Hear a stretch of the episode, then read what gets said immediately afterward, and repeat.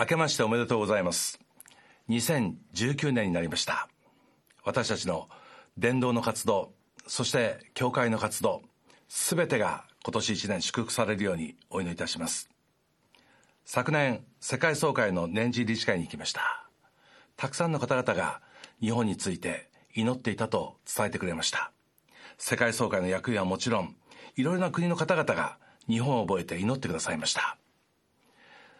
マラナタという特別な機会を与えてくれた世界総会はなお日本の伝道に関心を持って新たな提案をしてきています。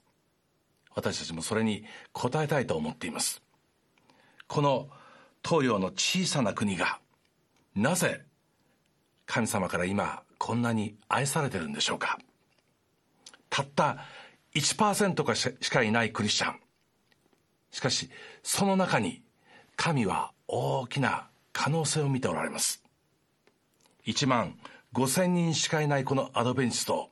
神は救いのために再臨を喜んで迎える人々を増やすために今用いようとされています。この神の心としっかりと連帯して今年1年各教会が動かれることを心から期待しています。今年も全日本19マラナタを計画しています。各教区が主導して各教会が周囲の方々の救いのためにぜひ今年も献身していただきたいと思います。そして奉仕しましょう。人々の救いのために仕えていきましょう。神様は私たちがそのように働く時喜びを持って私たちを祝福してくださいます。11月に持たれた NSD の年次理事会の最後に世界総会からやってこられたムブアナという副総理は日本に向かってこのように言われました。日本の皆さん立ち止まらないでください。前進してください。旧礼があなた方の仕事です。そうです。私たちは立ち止まらないで前進していきたいと思います。イエス・キリストの再臨に向かって多くの人々の手を取ってその再臨を喜びを持って迎えるために前進していきたいと思います。もう体が動かない。そう思われる方祈ってください。